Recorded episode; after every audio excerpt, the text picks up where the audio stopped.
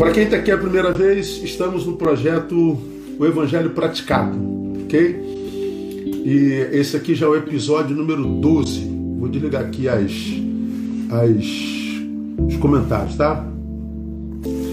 Estamos no episódio número 12, estudando o livro de Hebreus, é, detalhadamente, quase que versículo por versículo, capítulo 13, que é para mim a descrição do que Jesus pensou quando nos legou o Evangelho. Jesus não pensava numa religião, Jesus não pensava num, num, num, num cânone moral, doutrinário. Jesus não pensava num, num, regras comportamentais. Jesus, quando nos legou o Evangelho, ele veio nos legar um estilo de vida que ele acreditava ser o estilo de vida do cidadão do reino.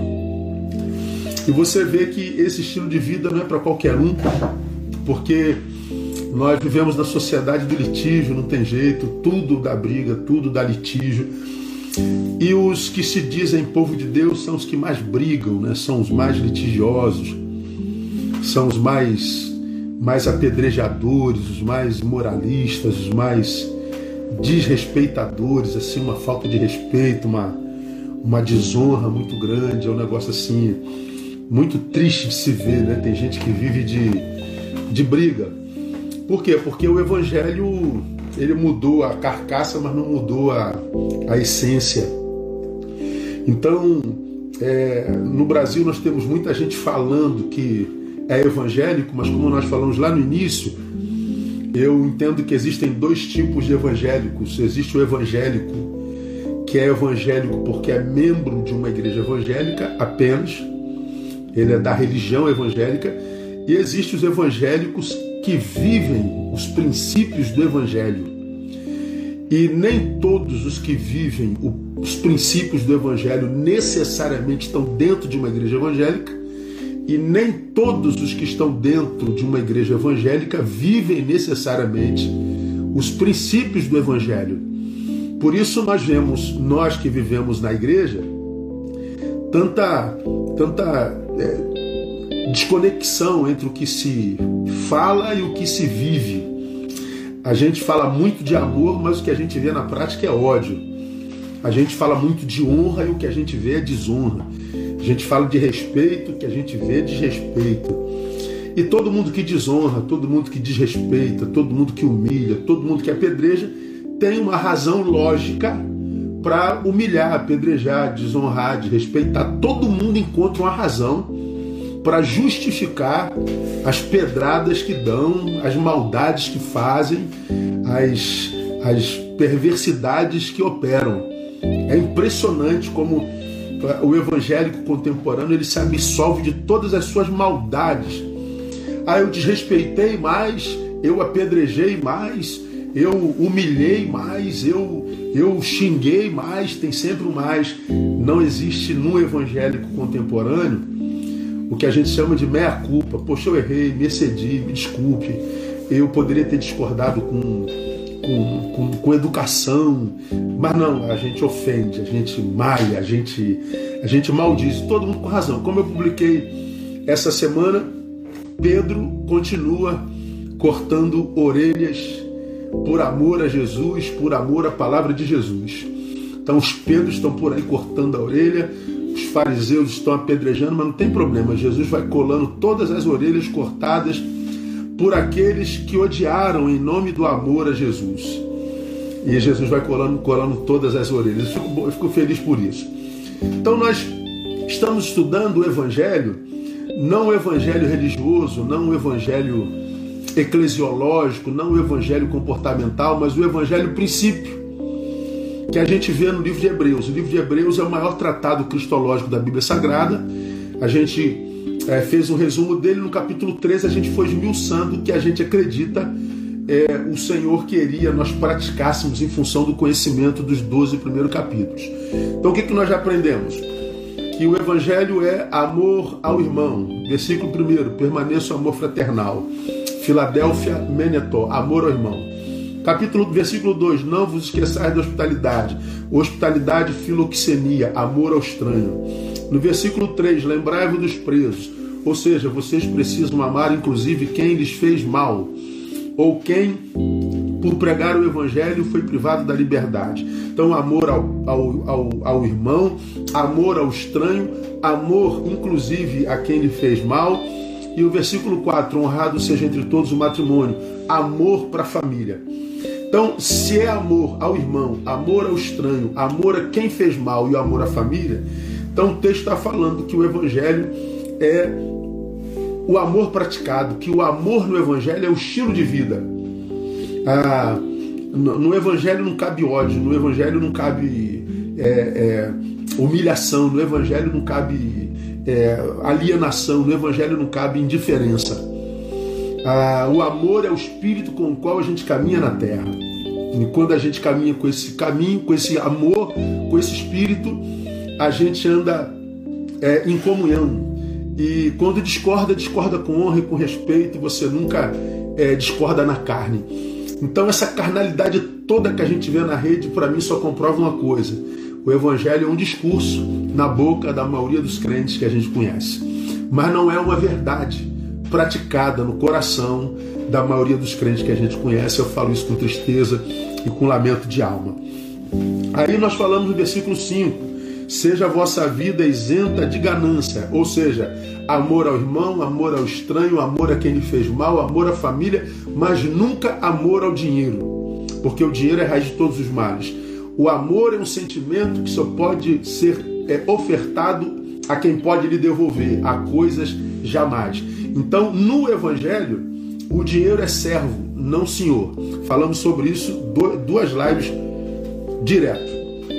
Aí nós fomos para o versículo 7. Lembrai-vos dos vossos guias, os quais vos falaram a palavra de Deus e atentando para o êxito da sua carreira, imitai-lhes a fé. Então, no Evangelho, nós temos guias.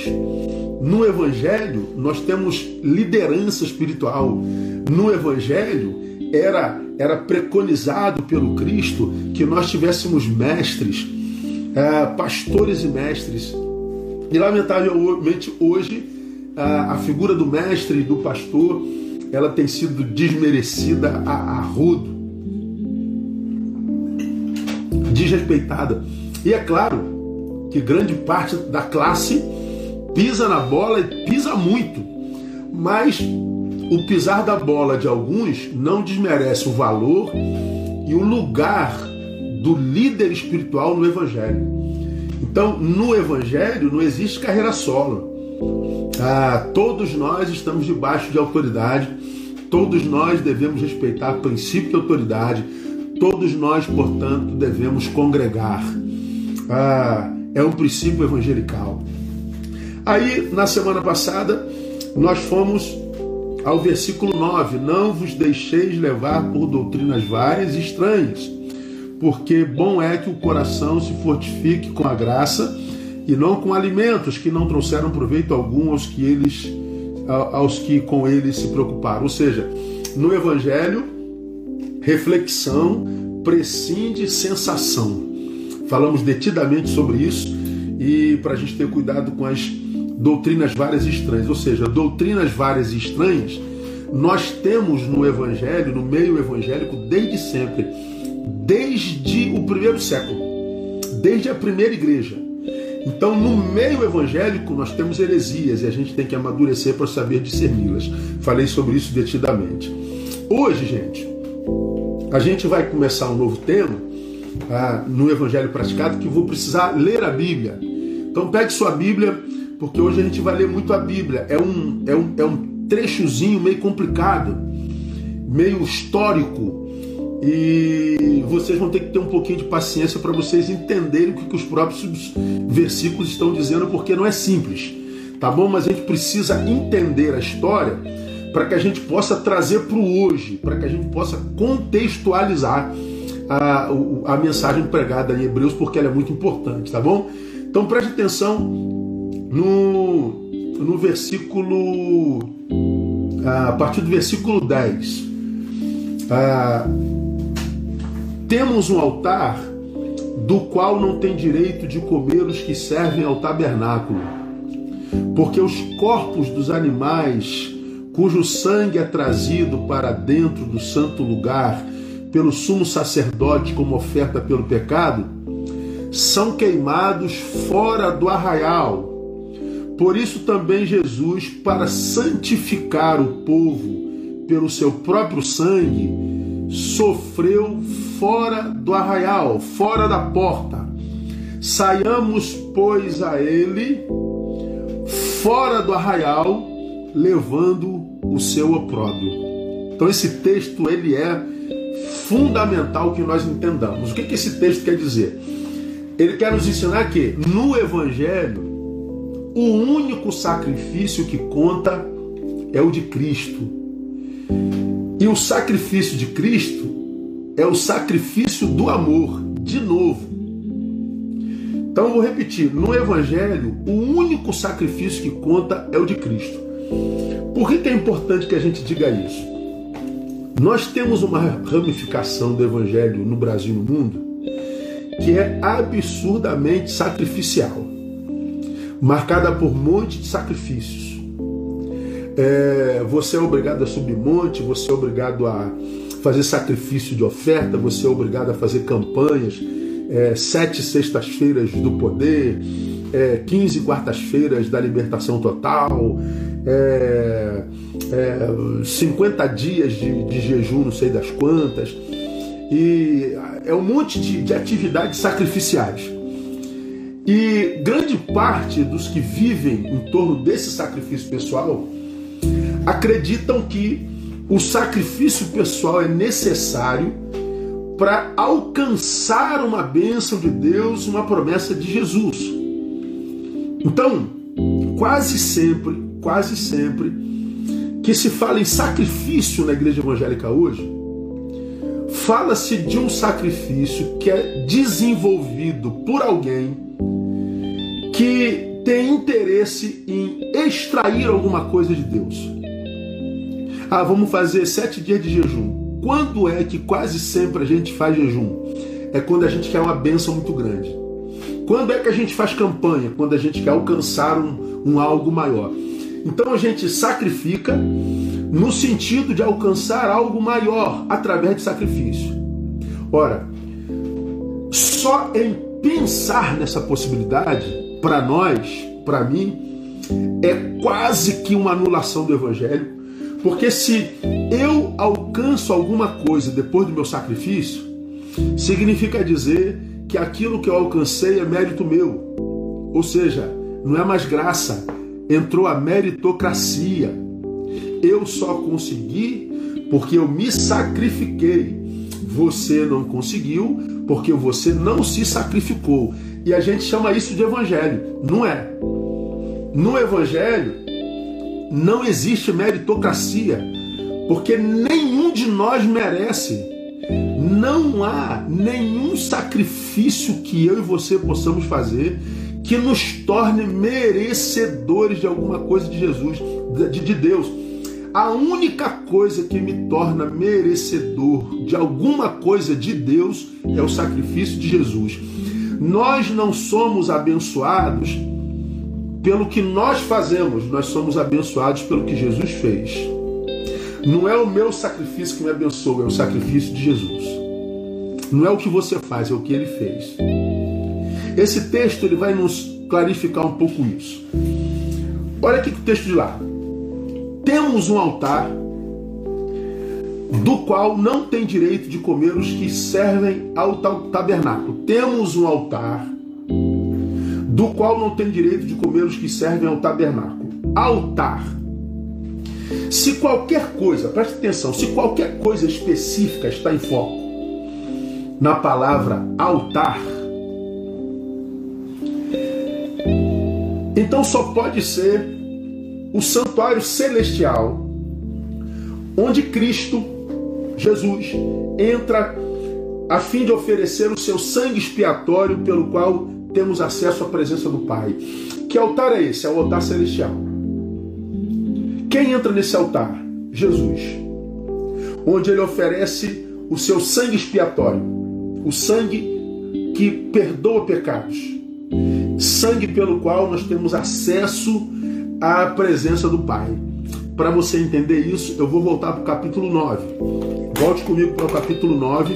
Nós vamos ter que ler alguns versículos para você entender. Por isso que eu estou falando que hoje vai ficar meio, meio, meio maçante, mas é importante que você entenda isso para você vencer a ignorância. Nós vamos ao capítulo 9, e o tema do capítulo 9 diz: Os sacrifícios do santuário, por causa de suas imperfeições, repetiam-se, mas o de Cristo é único porque é perfeito. Aí eu vou ler o texto. Ora, também o primeiro pacto tinha ordenanças de serviço sagrado e um santuário terrestre, pois foi preparada uma tenda, a primeira, na qual estavam o candeeiro, a mesa, os pães de apropriação e a essa se chama o santo lugar. Ele está falando de quê? Está falando de Êxodo.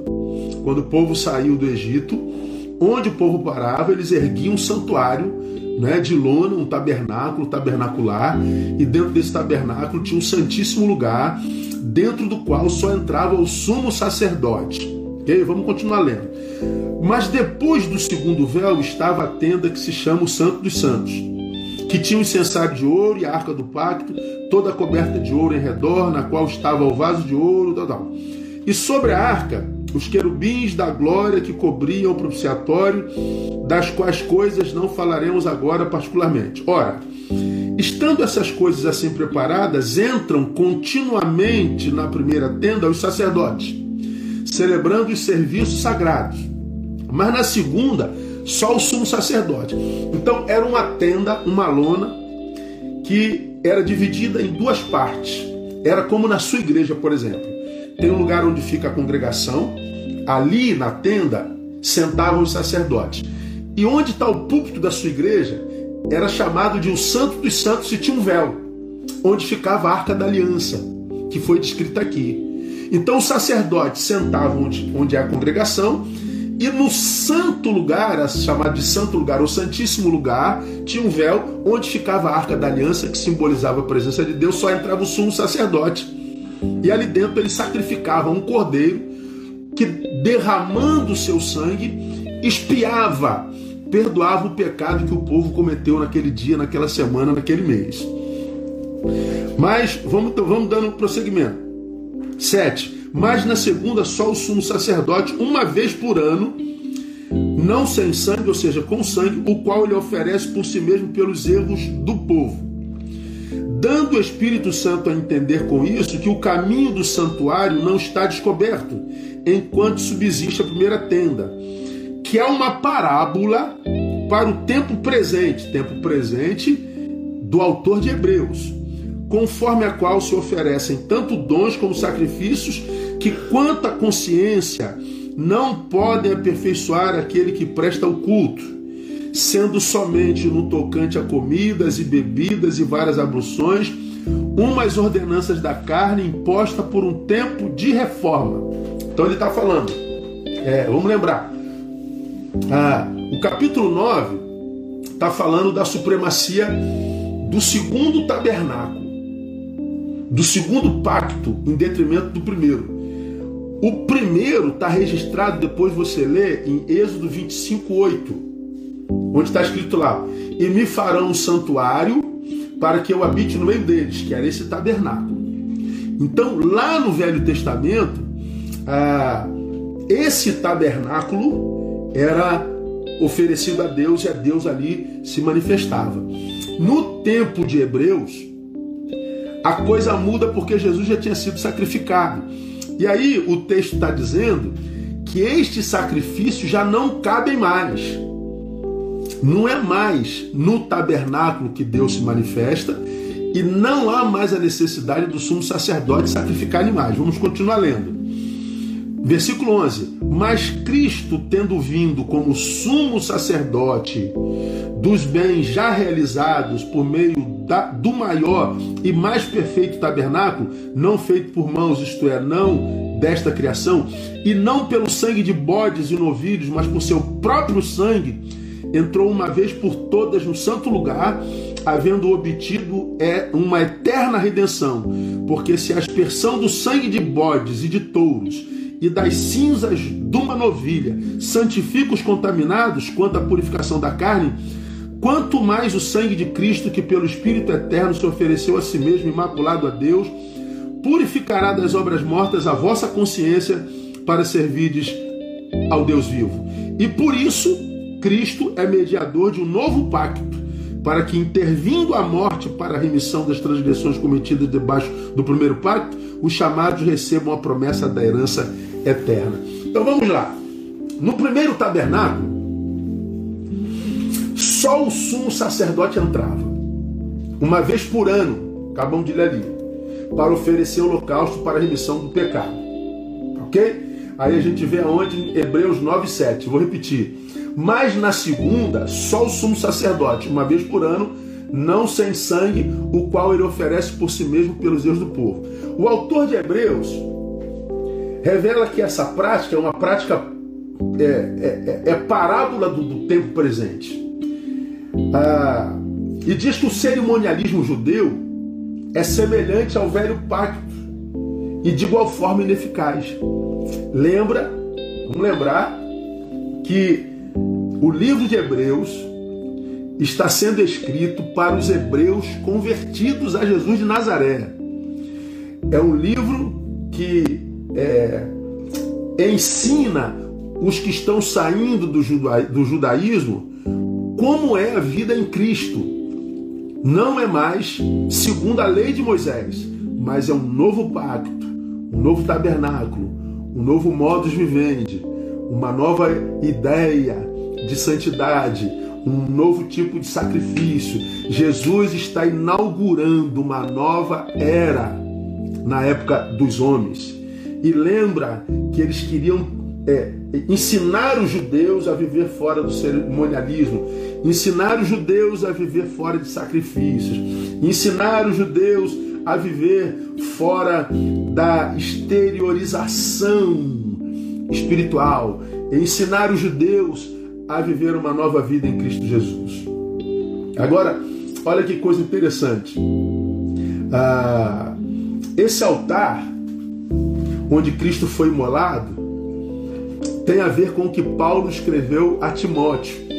Porque quando a gente lê o versículo 14 do capítulo 9 de novo, só para lembrar, está escrito assim: ó, quanto mais o sangue de Cristo, que pelo Espírito eterno se ofereceu a si mesmo imaculado a Deus, purificará das obras mortas a vossa consciência para servirdes ao Deus vivo.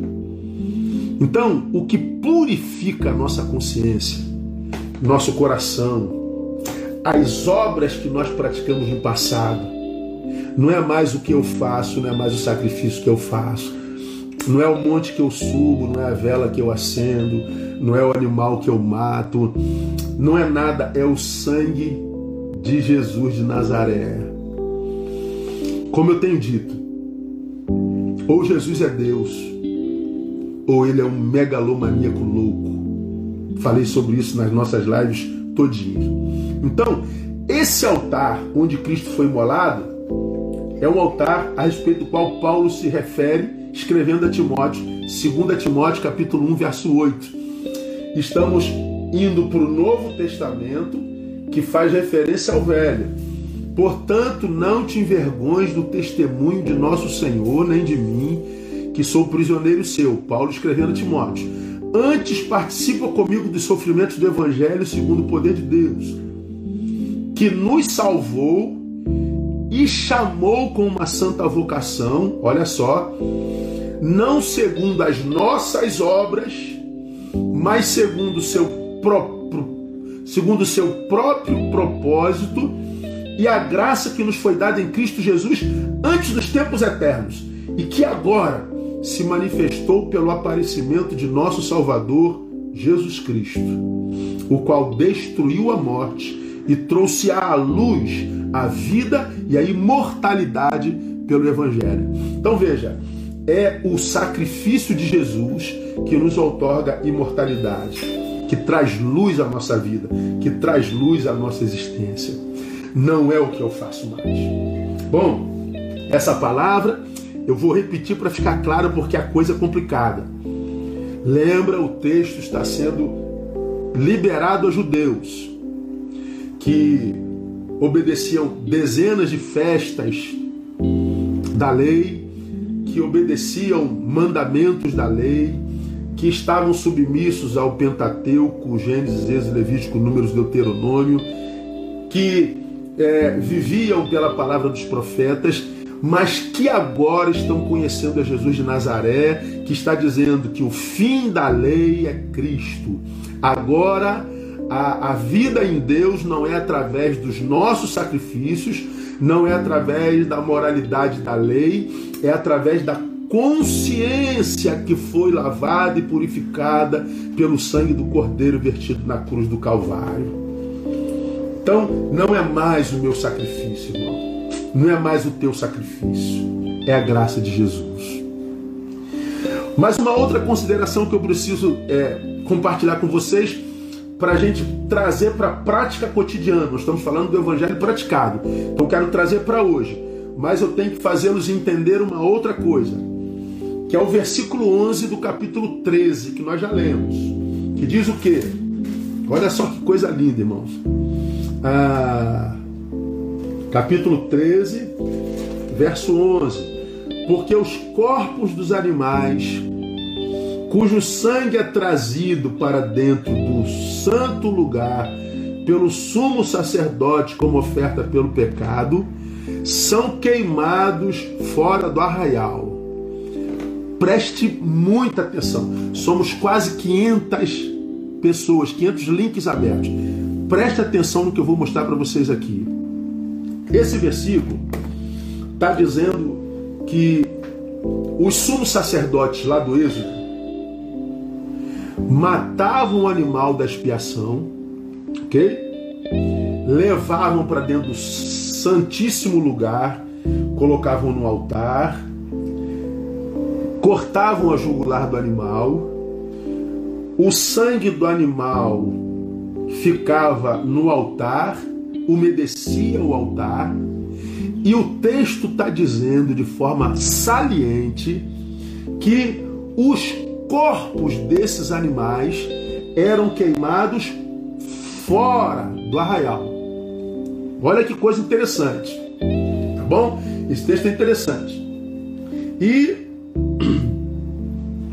ah, versículo 11. Fora do arraial. Ah, cara, isso aqui é muito, muito legal.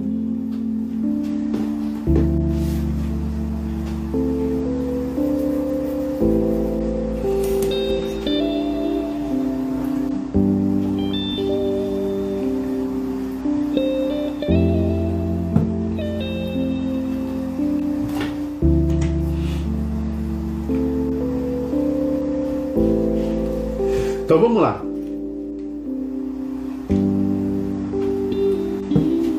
O sangue era derramado sobre o altar. Era o rito da purificação, era como chamado lá no Velho Testamento. O corpo do animal era o símbolo do sacrifício. O sangue só o sumo sacerdote via. O corpo todo o povo via sendo queimado. O animal era imolado no Santíssimo Lugar, o sangue era derramado, só o sumo sacerdote via. O corpo era queimado fora do arraial. Ok? Vamos entender isso. Quando você lê o versículo seguinte, diz o seguinte, versículo 12: Por isso também Jesus, para santificar o povo pelo seu próprio sangue, sofreu fora da porta. Jesus sofreu fora da porta. Olha que coisa interessante. Jesus derrama o seu sangue no altar de Deus, que foi lá no cume do Getsemane, porque foi profetizado por todos os profetas, principalmente por Isaías. Mas o seu corpo foi oferecido fora da porta, ou seja, ah, fora da religião judaica, fora do cerimonialismo judaico, fora da comunidade daqueles que diziam-se representantes de Deus. Jesus era o Messias profetizado, vaticinado por todos os profetas. Os judeus aguardavam e aguardam o Messias até hoje, mas não reconheceram a Jesus como Messias, porque eles acreditavam que o Messias viria só para eles, que o Messias viria montado num cavalo branco, vestido como um soldado guerreiro, viria como um libertador daquele povo, mas Jesus veio montado num jumento, filho do seu Zé e da Dona Maria. E não nasceu num berço de ouro, nasceu numa manjedoura. E os judeus não souberam ver o Messias na humilde figura do filho do seu Zé e da Dona Maria. Mas ele era o Messias e Jesus, qual os cordeiros eram sacrificados no Santíssimo Lugar, Jesus verte o seu sangue no altar de Deus e o seu corpo é trucidado fora da religião. O Messias foi sacrificado fora da porta, fora da real, fora do círculo religioso, fora do métier que se achava de Deus. Olha que coisa interessante.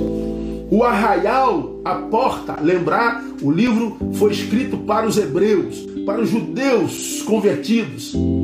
E tal palavra é para mostrá-los a supremacia do sacrifício de Jesus sobre a religiosidade da qual eles estavam saindo. O arraial é a religião judaica, na qual os judeus estavam arraigados, presos, e por causa da qual viam Jesus como uma ameaça. O Messias virou uma ameaça por causa da lente religiosa daquele tempo. Em função disso, eu passo a mostrar para vocês uma realidade sobre religião, sobre religiosos e sobre religiosidade.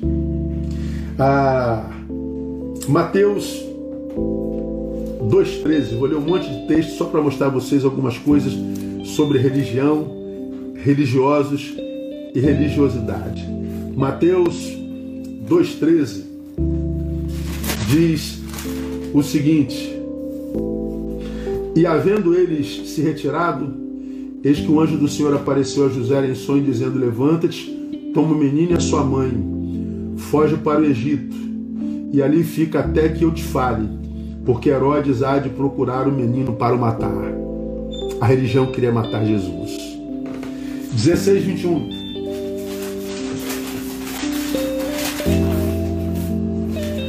Desde então, começou Jesus Cristo a mostrar aos seus discípulos que era necessário que ele fosse a Jerusalém, que padecesse muitas coisas dos anciãos da religião, dos principais sacerdotes, dos escribas, que fosse morto e que ao terceiro dia ressuscitasse.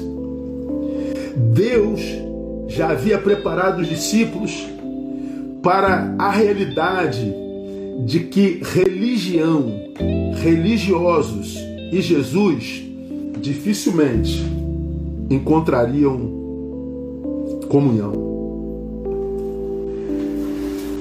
Você pode ler ainda Mateus 23, 31, 34, 37, Mateus 26, 4, Mateus 27, 1. Você pode ler João 5, 18, João 7, 1, 19, 20, João 8, 37, João 11, 53, João 16, 1 e 2. Agora, me deixa ler mais dois textos.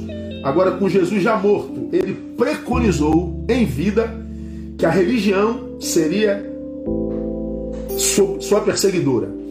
Agora vamos ver Jesus já morto, Atos 2, 23. Atos 2, 23. Cadê?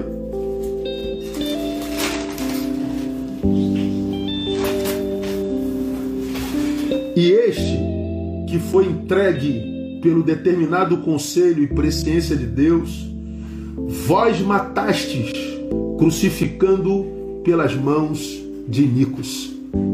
Bom, é o apóstolo acusando os religiosos de terem matado Jesus. Aí você pode ler Atos 3, 14, 15, Atos 5, 30. Você pode ler com relação a Paulo, Atos 9, 24, 23, 12 a 14, 25, de 1 a 3. Foi a religião a maior inimiga do Messias. Que religião é essa? Que religiosidade é essa que faz aquele que a vive carregar tanta morte dentro, gente? Que religião é essa que tem impedido homens de enxergarem Deus até em Jesus Cristo? Que religião é essa que não me capacita para enxergar Deus em você, no outro? Que religião é essa que a gente professa até hoje? Que faz a gente desrespeitar homens de Deus, que faz a gente desrespeitar semelhantes que professam religião diferente da nossa? Que religião é essa? que me faz retirar do meu semelhante o seu valor intrínseco. Não interessa a sua religião, o seu sexo, sua cor, ele é gente e como gente ele tem valor porque ele é criatura de Deus. Por que, que a religião tem cegado tanta gente? Por que, que os religiosos somos os mais iracundos? Por que, que os religiosos são os que mais matam? De cada dez guerras no mundo, nove são de cunho religioso. Por que, que em nome de Deus islâmicos matam cristãos? Por que, que em nome de Deus cristãos mataram tantos na época da cruzada? Por que, que em nome de Deus a gente denigre? Por que, que em nome de Deus a gente odeia? Por que, que em nome de Deus a gente apedreja? Por que em nome de Deus a gente corta a orelha? É a religião sem Jesus. Mesmo que religião da palavra.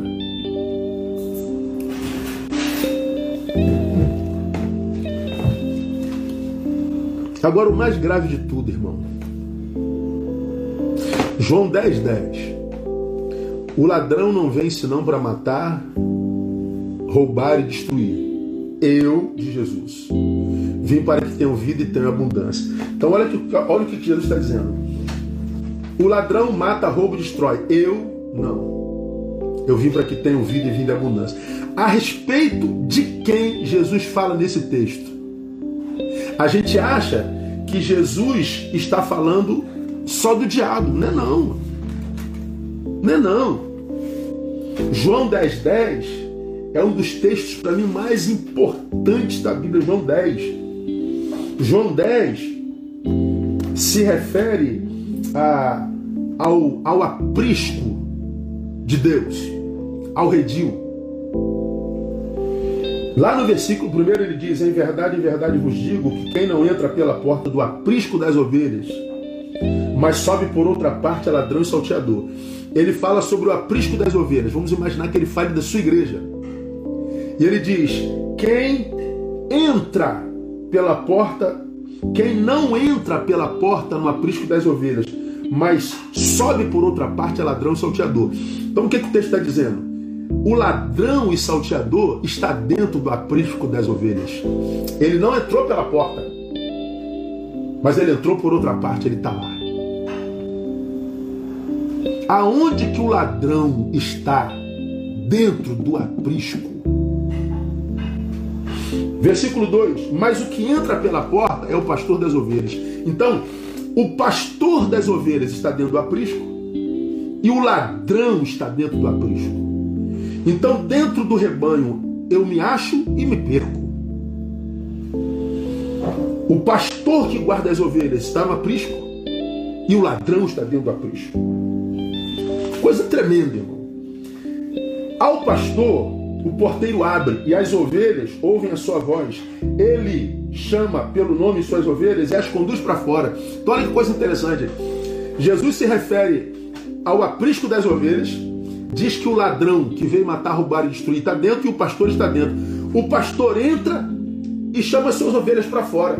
O que, que o texto está dizendo? Que o verdadeiro pastor não tem interesse em prender suas ovelhas alienantemente dentro do aprisco. O pastor ele entra no aprisco e prepara suas ovelhas para fora do aprisco. O verdadeiro pastor prepara ovelha para o mundo e não para a igreja. O verdadeiro pastor prepara as ovelhas para o dia a dia, para a vida e não para si mesmo. O aprisco das ovelhas de Jesus não é um gueto de, de religiosos evangélicos ou de qualquer outra religião. É uma escola para a vida. Não é um, um campo de refugiados do mundo. É uma escola que prepara a gente para transformar esse mesmo mundo. Então, hoje, lamentavelmente, o que a gente vê na religião evangélica é um monte de gente querendo encher, encher o templo. A gente quer crescer, crescer, crescer, crescer. Ou seja, colocar a gente sentada no banco, colocar a gente sentada no banco. E a gente está ali inchando, e às vezes é um, é, um, é um depósito de convertidos, de gente que não está a serviço de nada, sal que não salga, luz que não ilumina, um cuidando da vida do outro, vendo a roupa do outro, disputando cargo, disputando microfone, disputando promoção, é, é, é, é, mas sem poder nenhum de transformação do lugar de onde eles vieram, que é o mundo. Por quê? Porque suas lideranças não preparam suas ovelhas para o mundo, preparam para si mesmos. Ou seja, as ovelhas que ficam dentro do aprisco correm um risco enorme de serem enganadas pelo ladrão salteador que está lá dentro, dentro do aprisco. Aí Jesus vai falando sobre isso. Aí Lá no versículo 10, ele diz, no, no versículo 9 ele diz: Eu sou a porta que entra no aprisco. Se alguém entrar por mim, será salvo. Entrará e sairá. Ninguém que entra pela porta, que é Jesus, para o aprisco de Jesus, fica dentro do aprisco. Ele sai. Ele volta para o lugar de onde Jesus o tirou, mas volta transformado. Então Jesus não veio fundar um gueto evangélico. Jesus não veio fundar um gueto gospel. Jesus não veio fundar um, uma religião nova de, de, gente que pensa igual, de gente que faz igual, de gente que fala igual, se veste igual, de, de vaquinha de presépio, não. Jesus veio preparar cidadãos, agentes de transformação do mundo. Aí no versículo 9, 10 ele diz: O ladrão não, ele vem para roubar, matar e destruir. Quem é o ladrão aqui? a, a respeito de, de quem Jesus fala nesse texto? Da religião a serviço do diabo. Qual é a religião a serviço do diabo? É a religião que vive para si mesmo. É a religião que aliena seus membros. É a religião que impede de evoluir humanamente, de se tornar um cidadão melhor, um pai melhor, uma pessoa melhor, um agente de transformação. Por isso que o texto de Hebreus 13, 13 diz o seguinte, gente: saiamos, pois, a ele fora do arraial. Ou seja, Jesus foi morto fora do arraial, ou seja, fora da religião judaica. Jesus viveu fora da religião judaica, morreu fora da religião, portanto, é mais fácil achá-lo fora do que dentro. Eu sei que alguns de vocês evangélicos vão ficar com raiva. E geralmente ficam mesmo, né? Mas o texto de Hebreus está dizendo: olha, não se iludam com a religião. Nem sempre se acha Jesus lá dentro. E só não entende quem não quer. E por que, irmão? Porque a religião, o religioso e a religiosidade se preocupam com o exterior, com aparência, com comportamento. Jesus se preocupa com o interior. Por isso que Jesus diz: é pelos frutos que os conhecereis. Não é pelo dom que se conhece, não é pela religião que se conhece, não é pela frequência ao culto que se conhece, pelos frutos. Frutos. Lamentavelmente, os religiosos não entenderam isso até hoje. Estão por aí dizendo: você nem parece que é crente, por quê? Porque usa isso, porque usa aquilo, porque faz isso, porque faz aquilo. Ou seja, eles estão se preocupando com o comportamento. Jesus se preocupa com o interior. É só você ler, vamos ler Hebreus 10. Vamos voltar a Hebreus. Hebreus 10, de 1 a 4. Olha que coisa interessante, gente. Porque a lei, tendo a sombra dos bens futuros, e não a imagem exata das coisas, não pode nunca, pelos mesmos sacrifícios que continuamente se oferecem de ano em ano, aperfeiçoar os que se achegam a Deus. Então ele está dizendo: não dá mais para esperar que a lei e os sacrifícios nos aperfeiçoem a nós que queremos nos aproximar de Deus. De outra maneira, não teriam deixado de ser oferecidos, porque foram. Pois, tendo sido uma vez purificados os que prestavam culto, nunca mais teriam consciência do pecado. Mas nestes sacrifícios, cada ano se faz recordação dos pecados, porque é impossível que o sangue de touros e de bodes tire pecados. Aí a gente vai no 10, versículo 10.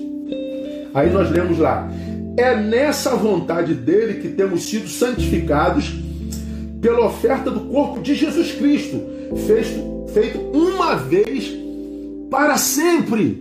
Aí lá no 18: Ora, onde há remissão destes, não há mais oferta pelo pecado. O sacrifício de Jesus foi último, suficiente, eterno, ele é irrepetível. Se isso é verdade, por que então o homem ainda é tão arraigado na sua religiosidade? Se eu não preciso mais de sacrifício, se eu preciso viver na consciência do Evangelho, se eu preciso viver nesse amor ao, ao meu irmão, se eu preciso viver nesse amor ao estranho, se eu preciso só viver no amor à minha família, se eu preciso amar inclusive quem me fez mal, se eu preciso tratar coisas como coisas sem ser ganancioso ou avarento, porque se amando eu resolvo tudo, por que, que até hoje os homens gostam de sacrifício, os homens gostam de monte, os homens gostam de, de, de, de mortificar isso, mortificar aquilo, os homens gostam de, de liturgias sacrificiais. Por que, que a gente ou as pessoas ainda são tão arraigadas na religiosidade?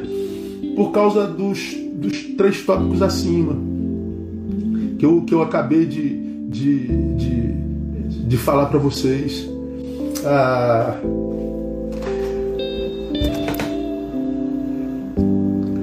sair e viver o opróbrio é deixar de ser perseguidor para se tornar um perseguido. Porque quando diz lá, ah, eita, mosquitão aqui, no capítulo 13 que a gente está lendo, porque por isso também Jesus foi santificar o povo pelo seu próprio sangue, sofreu fora da porta. Saiamos, pois, a ele fora da arraial, levando o seu opróbrio. O que é opróbrio? Opróbrio é injúria. Opróbrio é desonra. Opróbrio é perseguição, ignomínia. Aí o texto diz: saiamos, pois, a ele fora do arraial. Saiamos a ele fora da religiosidade, da religião, e levando o seu opróbrio, ou seja, nós vamos ser perseguidos também, nós vamos ser mal interpretados, nós vamos ser mal vistos, porque religioso só aceita quem é igual, religioso só respeita quem pensa igual, religioso não aceita contraditório, religioso ele continua apedrejando os irmãos que pensam diferente. Os religiosos continuam cortando orelha, cortando cabeça assassinando reputações, porque Jesus está sendo maltratado, a palavra de Jesus está sendo vilipendiada. Aí ele, em nome da sua religiosidade, ele mata um irmão. Pois é, só que a lei agora é o amor, irmãos. A lei é o amor. É, Romanos 13.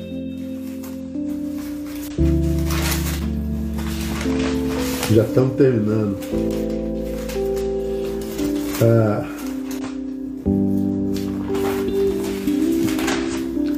Romanos 13, de 8 a 10, diz o seguinte: A ninguém devais coisa alguma, senão o amor recíproco. Pois quem ama o próximo tem cumprido a lei.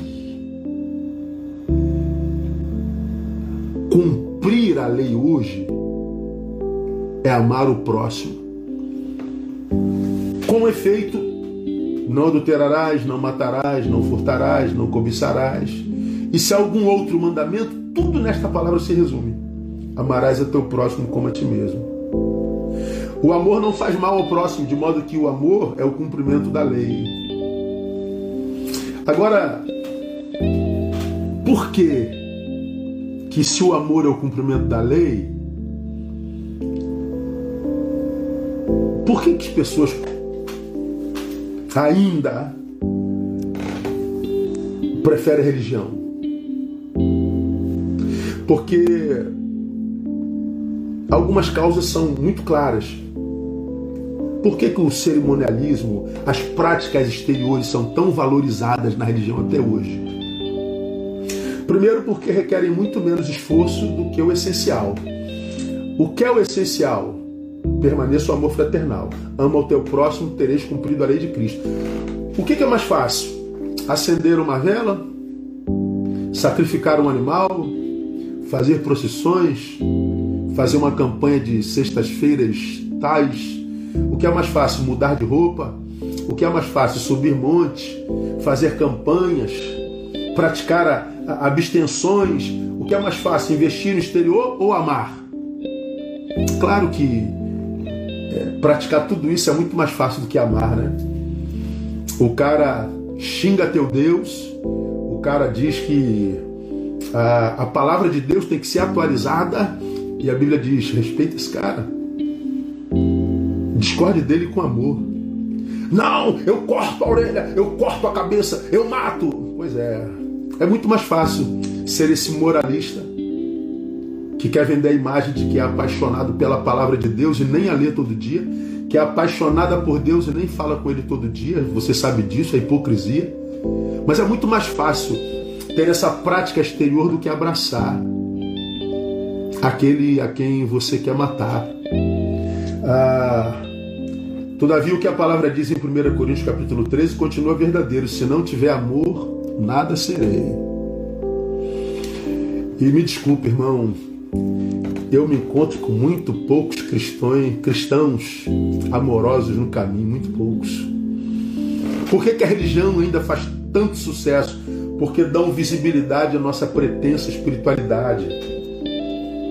A religião, a, as indumentárias, as expressões catárticas dos nossos cultos, os choros, as exteriorizações, as estereotipações ah, dão muito mais visibilidade à nossa pretensa espiritualidade do que o amor.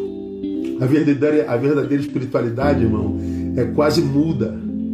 A verdadeira espiritualidade quase não fala, ela se vive, ela se manifesta no dia a dia o anseio de Jesus é Mateus 6, de 1 a 4.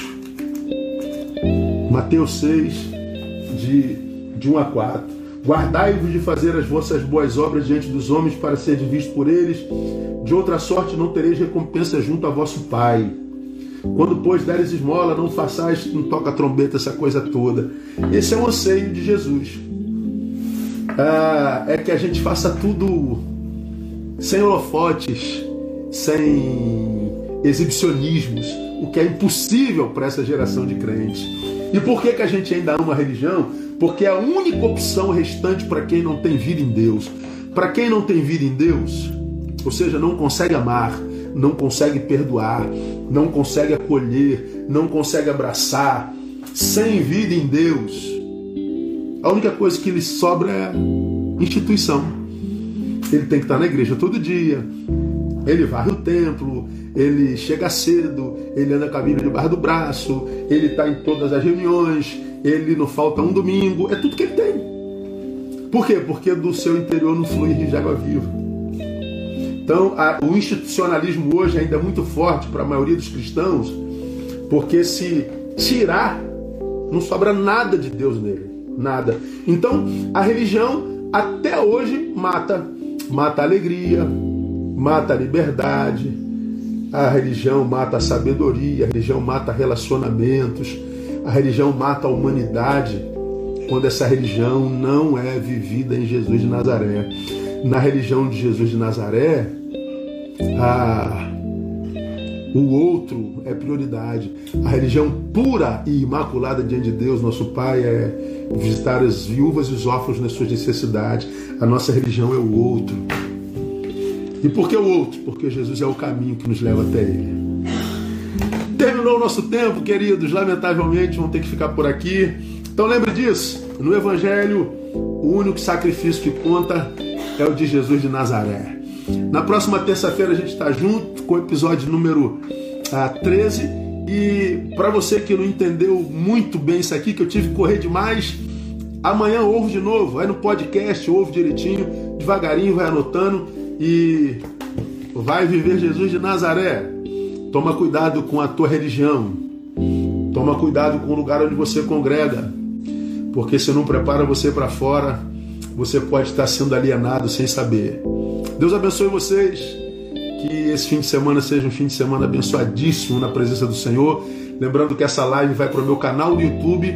Daqui a pouquinho tá lá, tá bom? Deus abençoe. Até terça-feira, permitido Pai. Beijo.